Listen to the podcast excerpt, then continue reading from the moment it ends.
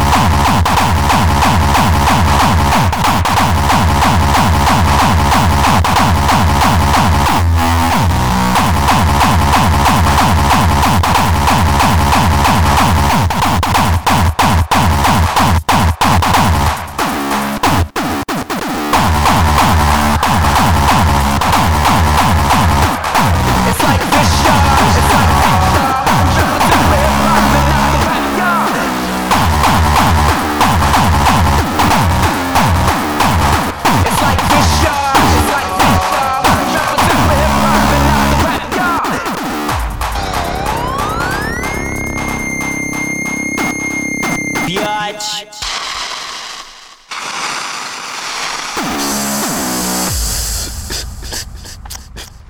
time to get busy at this motherfucker.